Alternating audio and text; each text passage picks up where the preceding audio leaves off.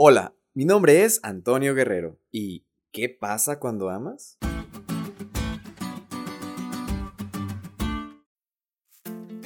¿Alguna vez has sentido esa sensación de cosquillo en el estómago? ¿O de nervios y sudoración en las manos?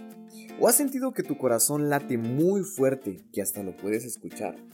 Pues claro, es que eso pasa cuando ves a la persona que te gusta.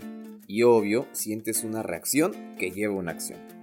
Y esa es la oportunidad para llenarte de valor, para que empieces a hablar y demostrarle a la persona que estás ahí.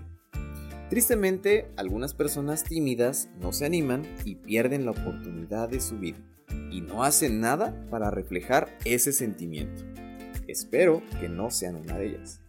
El punto aquí es que cuando realmente te enamoras, lo demuestras.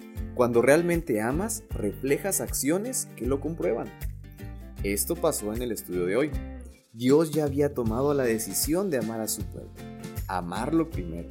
Y no solo eso, demostrarlo con acciones, un amor que se manifestó poderosamente en ellos, un amor sin igual.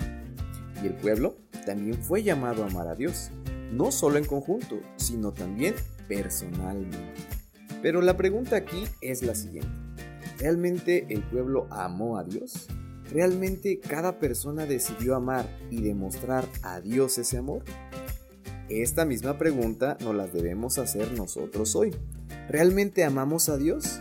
Y es que Él nos dejó en claro cuál era el resultado de amar. El amor a Dios siempre se expresará mediante la obediencia. Cuando realmente amamos a Dios, especialmente por lo que Él ha hecho por nosotros en Cristo Jesús, queremos obedecerle porque eso es lo que Él nos pide que hagamos. Al reflexionar en esto, piensa en la decisión que realmente estás tomando.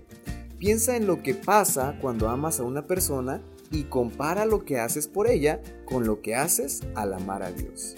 Realmente es más importante demostrar nuestro amor a Dios que cualquier otra cosa. Espero amigos que tú puedas estar viviendo esta experiencia y realmente puedas notar tus acciones en obediencia y amor a Dios.